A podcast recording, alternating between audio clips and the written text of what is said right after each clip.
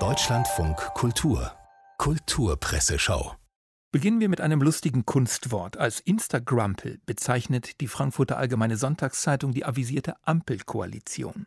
Denn so verschwiegen sich die drei Parteien während der Verhandlungen gegeben haben, posierten sie nicht nur laut FAS, umso häufiger für Bilder, für immer neue Bilder, die vor allem zeigen sollten, dass sie gelernt hatten, richtig für Bilder zu posieren. Zum Beleg zeigt die FAS das berühmte Foto der munter ausschreitenden Parteispitzen im Berliner Westhafen und stellt ihm ein Filmstill aus der Polizeiserie Brooklyn 99 gegenüber. Gewiss, man erkennt Unterschiede zwischen Politikern hier und Polizisten dort, aber keineswegs in puncto Entschlossenheit. Da liegt die Instagrampel sogar vorn. Nicht umsonst hieß es im Berliner Tagesspiegel, Fortschritt ist das Zauberwort der neuen Bundesregierung. Daran wollen die Koalitionäre glauben. Aber was heißt das? Und wäre der Fortschritt überhaupt zu verhindern? Peter von Becker zitierte aus Franz Kafkas Forschungen eines Hundes den Passus Gewiss, die Wissenschaft schreitet fort. Das ist unaufhaltsam. Sie schreitet sogar mit Beschleunigung fort, immer schneller. Aber was ist daran zu rühmen? Es ist so, wie wenn man jemanden deshalb rühmen wollte, weil er mit zunehmenden Jahren älter wird und infolgedessen immer schneller der Tod sich nähert. Kafka, mal sarkastisch, zitiert von Peter von Becker in dem Artikel Wachstum der Grenzen, eine pfiffige Umkehrung der Grenzen des Wachstums, die einst der Club of Rome beschworen hat.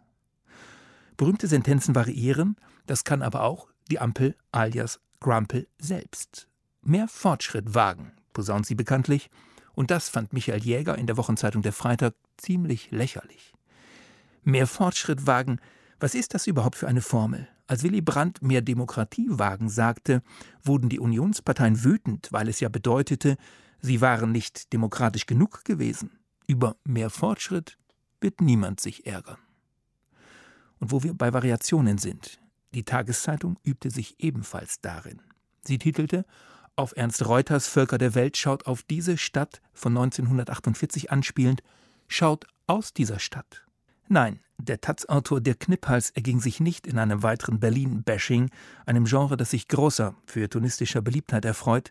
Kniphals sondierte eine Reihe neuer Romane und fand heraus, dass es Berliner Autoren immer seltener um Berlin geht.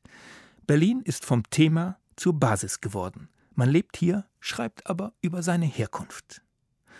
Viel geschrieben wurde wieder über die Rückgabeforderungen der Hohenzollern und deren Rolle in der Nazizeit. In der Süddeutschen Zeitung knöpfte sich der Historiker Dietmar Süß den Sammelband Die Hohenzollern-Debatte vor. Unter der boshaft ironischen Überschrift Neue preußische Sachlichkeit stand die denkbar kürzeste Inhaltsangabe Konservative Historiker mahnen zur Objektivität und keilen dann los. Der Set-Rezensent Süß vermutete, dass die ausschließlich männlichen Autoren vom Zorn gegen die angeblich linksliberale Übermacht in ihrer Zunft getrieben würden und zitierte die Verbalinjurien des Herausgebers Frank Lothar Kroll. Mittelhessische Mainstream-Historiker, Klosterforscherinnen und geschichtspolitische Kammerjäger sieht Kroll am Werk. Stuben-Jakobiner-Sternchen innen sind für ihn jene, die eine regelrechte Kampagne führen würden mit dem Ziel, die Affinität der deutschen Aristokratie zum Nationalsozialismus zu entlarven. Der Tagesspiegel meinte zu der Causa Historiker mit Schnappatmung. Restlos seriös dagegen die SZ-Doppelseite Stadt der Fragen Nürnberg und die deutsche Geschichte. Die Publizistin Rachel Salamander plädierte dafür, den gigantischen Kongressbau der Nazis, der Nürnberg überdauert hat, klug zu nutzen. Wenn man diesen Bau in den Griff kriegt, dann doch mit Kunst und Aufklärung. Nürnberg ist doch für die ganze Welt die Stadt der Widersprüche und Ambivalenzen. Es ist die Stadt der Reichstage und der Reichsparteitage. Es ist die Stadt der Rassengesetze. Es ist aber auch die Stadt der Nürnberger Prozesse, also der Ort, an dem die Aufarbeitung der Geschichte begonnen hat. Nürnberg erinnert wie keine zweite Stadt die ganze Welt daran, Deutschland wird mit seiner Geschichte weiterleben, mit diesen Ungeheuerlichkeiten.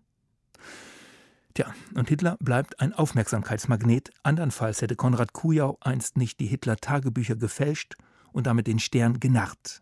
Und es gäbe, 38 Jahre nach Helmut Dietls Stonk, keine weitere Verfilmung der absurden Geschichte. Gibt es aber, nämlich die RTL-Serie Faking Hitler mit Lars Eidinger und Moritz Bleibtreu. Stonk ist Satire, Faking Hitler Drama. erklärte der Showrunner Tommy Wosch im Tagesspiegel, während sich die Tageszeitung Die Welt unter der verheißungsvollen Überschrift Einmal Knüller, immer Knüller tatsächlich nur mäßig begeistert zeigte. Umso enthusiastischer ließ sich die Wochenzeitung Die Zeit aus. Nicht über Faking Hitler, sondern über Simone de Beauvoir und ihren erst kürzlich veröffentlichten Erstling Die Unzertrennlichen, der ursprünglich unbetitelt war. Mit einem Mal ist klar, am Anfang ihres Jahrhundertwerks steht der Tod einer jungen Frau, ihrer ersten Liebe, fixierte Iris Radisch die Bedeutung des Romans für die Autorin. Ob de Beauvoir wohl Gefallen an Leila Slimani gefunden hätte? Die Neue Zürcher Zeitung erwähnte, dass die marokkanisch-französische Schriftstellerin auf dem Berliner Literaturfestival im Frühherbst den Frauen zugerufen hat, begeht einen Mord.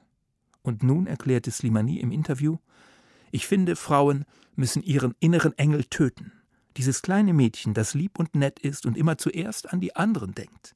Ich denke, um frei zu werden, muss man auch egoistisch sein und nicht allen gefallen wollen. Mag sein, dass das die ultimative Glücksformel ist. Aber bevor Sie, liebe Hörerinnen, Slimani entschlossen nacheifern, bedenken Sie bitte, dass die NZZ an anderer Stelle titelte Glück allein macht auch nicht glücklich.